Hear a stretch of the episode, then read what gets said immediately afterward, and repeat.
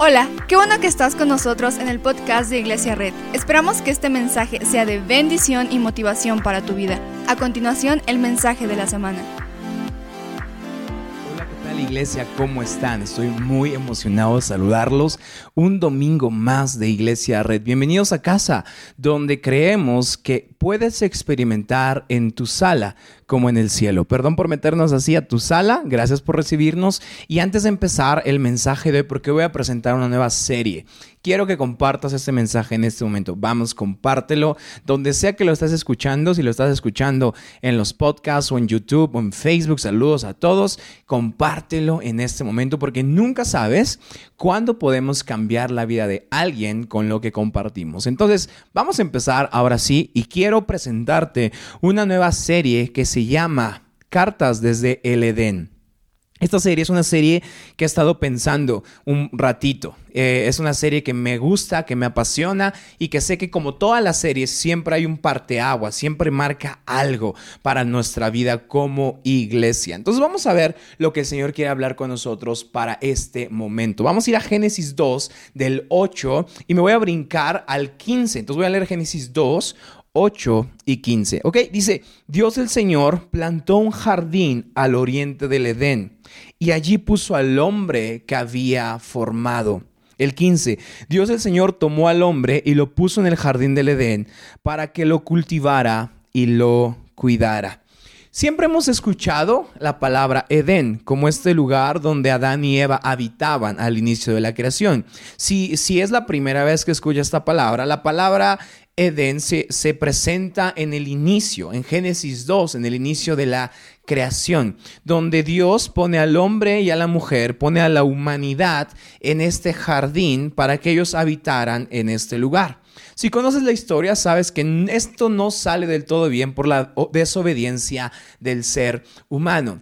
Pero este es el concepto donde Dios presenta el jardín del Edén. Entonces, no sé si alguna vez has sentido que fuiste creado para más. Siempre es este sentimiento donde creemos que nosotros nacimos para más. Entonces, este sentimiento a veces es tan fuerte que incluso llegamos a frustrarnos porque siempre queremos responder la pregunta, ¿para qué fui creado? ¿Cuál es el propósito por el cual yo estoy aquí? Y esta pregunta ha existido desde el inicio de la humanidad. Todo el tiempo la humanidad se ha preguntado, ¿para qué fuimos creados? Y aunque esta pregunta es difícil que alguien la responda, si nosotros vemos Génesis o leemos Génesis nos damos cuenta que la respuesta ya está ahí.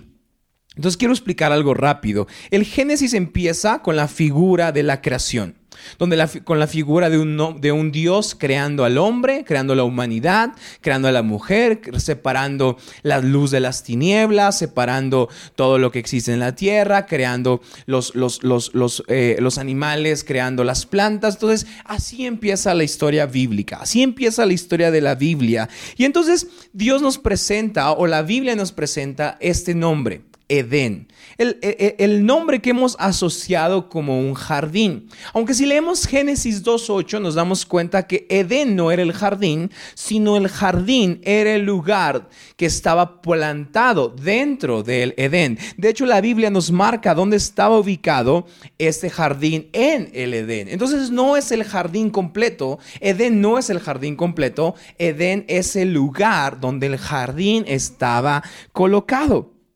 Entonces, eh, Génesis nos revela este Edén como un lugar de un santuario divino, un lugar donde humanidad y divinidad pueden coexistir y pueden convivir y pueden estar juntos todo el tiempo. Entonces regularmente vemos el Edén como una granja mesopotámica, como una granja donde existía todo y, nos, hablan de que las mejores frutas, lo, lo mejor que había, era algo increíble, quizás sí. Pero la figura verdadera acerca de lo que es el Edén es que se nos representa el arquetipo y la idea de un santuario De hecho, muchas de las características que vemos en el Edén son características que vemos en santuarios posteriores en la Biblia. ¿Qué santuarios existen en la Biblia? El templo de Salomón, el tabernáculo. Pero lo más curioso es que el último santuario que es escrito en la Biblia, que se encuentra en Apocalipsis, oh, yo sé, ya mencioné el gran libro, pero el último santuario que es mencionado en la Biblia tiene similitudes con el Edén. Esto es curioso, porque entonces la Biblia nos marca la idea de un Edén original, un Edén donde la construcción va a empezar y luego nos marca una nueva Jerusalén donde el Edén culminó su construcción. Yo sé, estoy quizá hablando de muchas cosas que quizá me está haciendo, ¿de qué habla pastor? Dame un segundito y te voy a explicar. Entonces, los capítulos iniciales de Génesis nos muestran el Edén como el sitio de construcción potencial para el santuario donde la divinidad y la humanidad pueden coexistir. Y Apocalipsis 21 nos muestra el lugar que será la construcción final. La palabra Edén significa deleite donde nos da a entender que el Edén no es esta granja mesopotámica que tiene las mejores uvas que podemos soñar sino nos da a entender que el Edén es este santuario divino donde la humanidad y la divinidad pueden coexistir. Entonces el Edén es la representación de Dios creando un lugar donde podamos habitar en su presencia. El Edén nos muestra una relación horizontal, mano a mano con Dios, un lugar donde podemos caminar con Dios de su lado, un lugar donde lo humano y lo divino se conectan. Entonces, este santuario es el primer la primera señal que Dios nos da en la Biblia de que la historia de Él o lo que Dios quiere con nosotros no es que veamos hacia arriba y busquemos a Dios, sino que veamos hacia los lados y digamos, Dios está con nosotros. ¿No te da curiosidad? Es como, como todo el tiempo eh, eh, eh, mencionamos a Dios y vemos a los cielos. Y yo sé, que, el tema de los cielos es un tema de divinidad y no quiero que se tome mal, pero te das cuenta cómo siempre, siempre queremos buscar a Dios hacia arriba cuando la historia de la Biblia es un Dios con una fuerza de gravedad que nos, que nos empuja hacia la tierra. Que nos está diciendo, hey, sí, está bien. Yo estoy en todos lados. También estoy en la tierra. Entonces la idea del Edén representa una relación mano a mano con Dios, una relación no tanto vertical, sino una relación horizontal, donde nosotros somos socios de Dios para extender el Edén hasta llegar a su construcción final, como es revelado en Apocalipsis. Entonces la humanidad no es creado como esta fuerza laboral que recibe órdenes verticales, sino es esta, esta, este, este milagro que, es usado por Dios para extender los límites del Edén hasta lo último de la tierra. Quiero que pienses esto. Entonces, el Edén no es el lugar, la granja mesopotámica, sino es el lugar donde inició la construcción de Dios de ser la casa de Él. Y entonces puso al hombre y a la mujer no como managers, no como trabajadores, sino como socios para que este Edén se extienda por toda la tierra.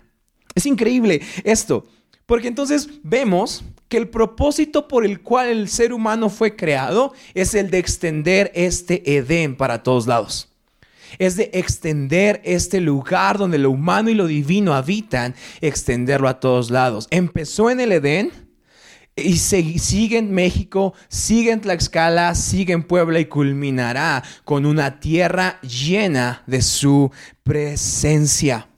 Pero no, nuestra sociedad está haciendo totalmente lo contrario. No nuestra sociedad quiere construir un lugar donde no necesitemos a Dios. La historia de Dios es creemos un lugar donde necesitemos a Dios donde lo humano y lo divino convivan, pero la sociedad actual está haciendo todo lo contrario. Creemos lugares donde lo divino no sea necesario. Y esta no es la primera vez que sucede. Lo primera, la primera vez que sucedió fue cuando Adán y Eva pecaron. Tú conoces la historia. ¿verdad? Desobedecen y son alejados de la presencia de Dios. Y entonces cuando son alejados de la presencia de Dios, la idea de una relación horizontal con Dios pasa a ser una relación vertical con Dios, donde estamos añorando alcanzar niveles grandes, cuando debemos recordar que el propósito por el cual fuimos creados fue para ser socios con Dios y extender el Edén a toda la tierra. Por ejemplo, en Génesis 11.9, no lo voy a leer, pero la sociedad y la humanidad construyen la Torre de Babel. Sí, sabes, este lugar donde, donde quieren crecer hacia arriba, donde quieren lograr poder, donde quieren lograr cosas, donde quieren ser Dios, quieren, podemos alcanzarte. Y este plan es contrario a lo que Dios quiere.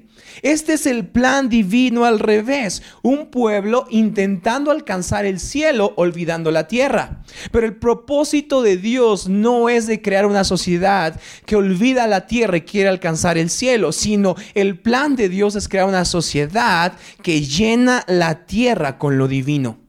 No sé si estás conmigo o no, sé que es difícil predicar cuando no hay gente aquí, pero el plan de Dios no es crear una sociedad que quiera alcanzar niveles divinos, olvidando la tierra, sino el plan de Dios, el plan original para el que tú y yo fuimos creados, es llenar esta tierra con lo divino, no alcanzar el cielo olvidando la tierra, sino experimentar el cielo llenando esta tierra. Entonces la idea de la torre de Babel es la idea de hacer a Dios a un lado. Pero la idea de Dios es crear el jardín y gobernar el jardín y extender el jardín por toda la tierra. Nunca, nunca las ganas de construir la torre de Babel tienen que ser más grandes que las ganas de estar en el jardín.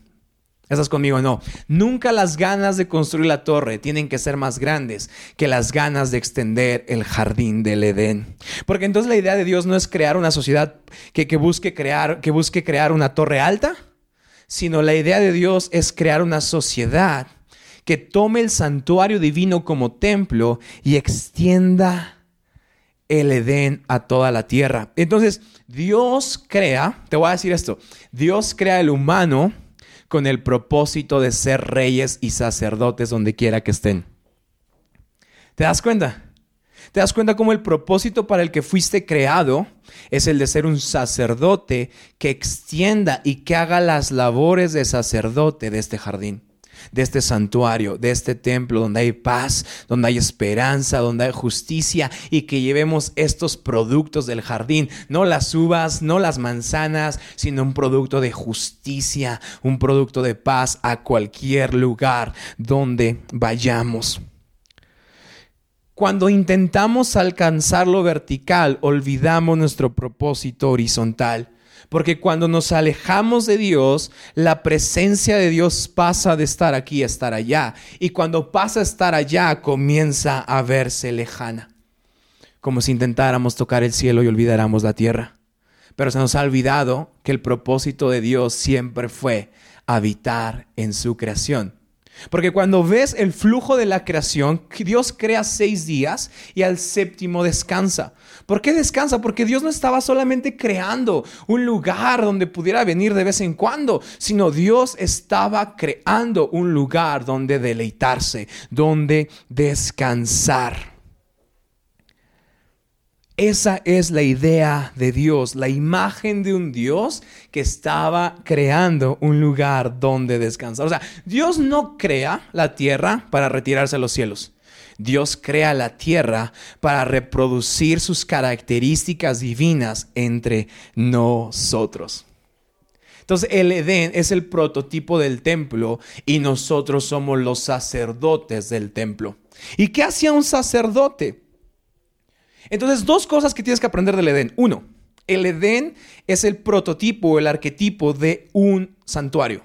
De un templo y tú y yo somos los sacerdotes. Entonces, ¿para qué fuimos creados? Para hacer el trabajo de sacerdotes, para proteger lo que creemos, para servir a lo que creemos y para llenar esta tierra con paz, para ser sacerdotes del Dios de paz y llevar paz a todos los lugares. No debemos ser sacerdotes predicando eh, eh, eh, malas noticias, sino debemos ser sacerdotes del Dios de las buenas noticias. Entonces, dos cosas del Edén. El Edén es el lugar donde se une lo humano con lo divino, pero el Edén también es el, lugar donde Adán y Eva y la humanidad son los sacerdotes encargados de extender los límites del jardín. Génesis 2.15 dice, Dios el Señor tomó al hombre y lo puso en el jardín del Edén para que lo cultivara y lo cuidara. Sabes, Dios pudo haber, Dios pudo haber creado todo rápido. Así como, pues ya que caiga, que caiga este, comida del cielo, pero no. Dios le da la orden a Adán de gobernar, de ser sacerdote, de ser rey, de cultivar y de cuidar este lugar. Entonces, la tierra es el lugar donde nosotros venimos a cultivar y a cuidar este lugar. Esa revelación es muy grande. Porque cuando tú te preguntas qué eres, tú no veniste a ser solamente un, un, cualquier cosa, un profesionista. Tú veniste a cultivar y a cuidar el jardín, a extenderlo donde sea que estés, a donde sea que pises. Cuando la gente te vea, tiene que decir, oh, ese brother viene del jardín. O sea, el jardín debe ser el santuario al que todos quieren llegar, al que todos quieren conocer, porque ahí está el Dios de paz, el Dios de tranquilidad. No a veces somos sacerdotes de un jardín que la gente no quiere conocer.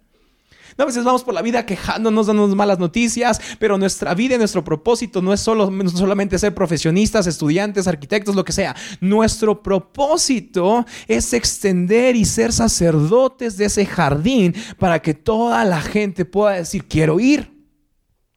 Entonces la idea del Edén es establecer una sociedad alternativa a lo que este mundo nos enseña. La idea del Edén es establecer una ciudad, una civilización alrededor del jardín, alrededor del templo. Esa es la idea iniciada en Génesis. ¿Para qué naciste? ¿Para qué veniste a esta tierra? Para ser rey y sacerdote del Dios divino. Entonces la idea de Dios es crear una civilización alrededor de Él. Crear una civilización alrededor del templo.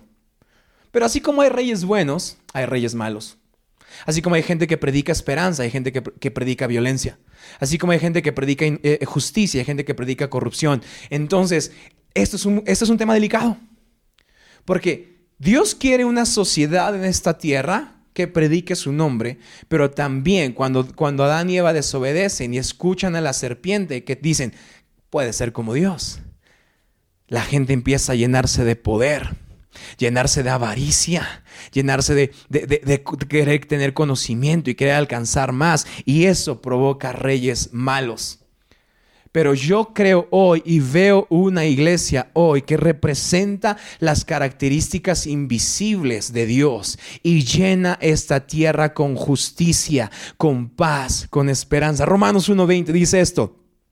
Dice, porque desde la creación del mundo, las cualidades invisibles, checa, las cualidades invisibles de Dios, es decir, su eterno poder y su naturaleza divina, se perciben claramente a través de lo que Él creó. Esto quiere decir que todas las cualidades divinas que tiene Dios se tienen que ver a través de nosotros. Ahora cobra sentido por qué Dios nos creó a su imagen y semejanza. No porque somos pequeños dioses, sino porque a través de nuestro espejo debemos reflejar lo que hay en el jardín. Y en el jardín hay un Dios queriendo comunicarse con la sociedad y con la humanidad, diciendo, aunque este mundo tenga aflicción, confía en mí porque yo he vencido al mundo. Mi, mi, vida tiene que ser un espejo de las cualidades invisibles de Dios. Ese es el jardín. Por eso fuimos creados, para ser sacerdotes, para cargar espejos a todos lados y la gente diga, quiero estar en ese jardín. Entonces la idea de Dios es crear una civilización de sacerdotes buenos, de reyes buenos que contrarresten el trabajo de los reyes malos que están llevando a gobiernos, a lugares, a sociedades, a lugares que no queremos ver.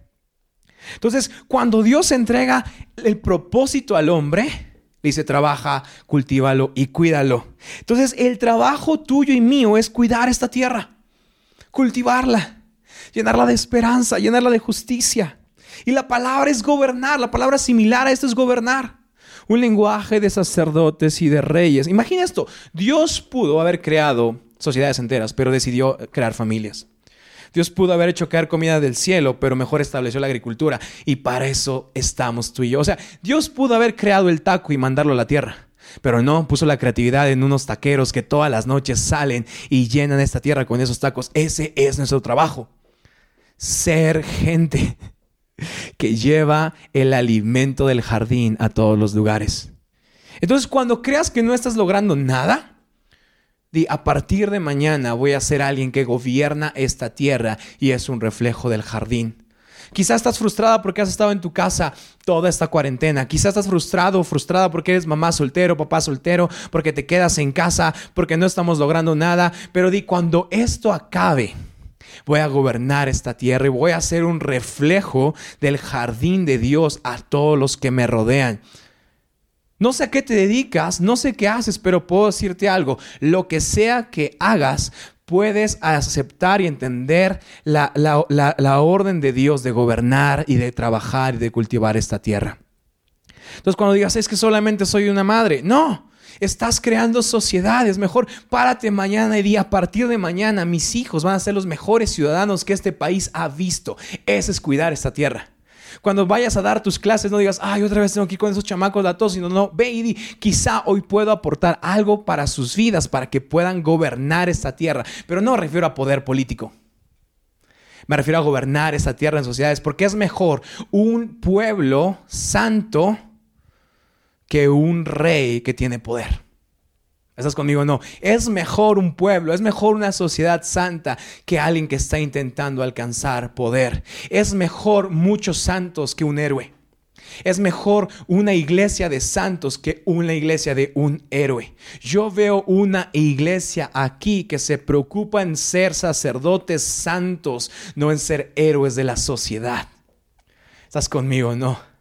¿Cómo podemos cambiar Tlaxcala? A veces creemos que Tlaxcala cambiará con el poder político, con alcanzar mejores puestos, con alcanzar, con ganar más. Tlaxcala va a cambiar cuando esta iglesia, cuando tú y yo nos levantemos y digamos, vamos a partir de mañana a ser espejos del jardín, reflejos del Edén.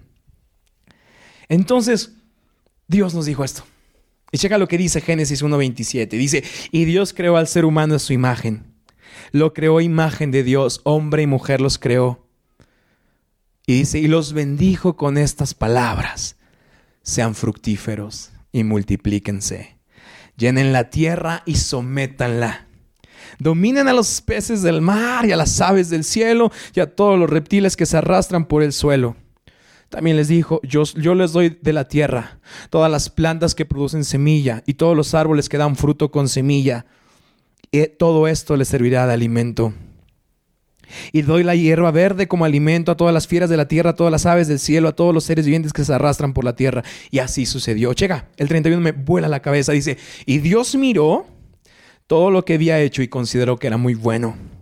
Y vino la noche y llegó la mañana y ese fue el sexto día. El último día de la creación de Dios, Dios bendice a su creación. Dios dice, sean bendecidos, sean, fructíferos, multipliquen esta tierra. Ahora es tiempo de que pase el séptimo día y nos deleitemos todos juntos. Entonces la idea del jardín es la idea de un Dios creando una sociedad alternativa de gente que va a ir a bendecir esta sociedad. Si eres un arquitecto, bendice esta sociedad. Si eres un maestro, bendice esta sociedad. Si tienes una cafetería, bendice esta sociedad. Si tienes un puesto de tacos, bendice esta sociedad. Vamos a crear una sociedad alternativa leyendo esta carta del Edén, donde creemos que Dios ha bendecido y quiere que seamos reflejos de su santuario divino. Si quieres hacer una oración conmigo, ¿por qué no cierras tus ojos? Y voy a hacer esta oración rápido. Señor Jesús, gracias porque tú estás aquí. Gracias, Padre, porque hoy aceptamos tu invitación de ser, sacerdotes de tu jardín, de tu santuario. Hoy queremos gobernar esta tierra con justicia, con paz, no con poder político no arrasando, no atropellando, sino llevando esperanza a cada persona que lo necesita. Señor, bendecimos a maestros, a maestras, a personas que tienen sus negocios, empresarios, Señor, que puedan gobernar esta tierra con esperanza y paz. Te entregamos nuestra vida en el nombre de Jesús. Amén. Muchas gracias por acompañarnos. Subimos contenido semanalmente, así que suscríbete y síguenos en redes sociales. Te dejamos los links en la descripción. Nos encanta pasar tiempo contigo, así que si estás en Tlaxcala no olvides visitarnos este domingo.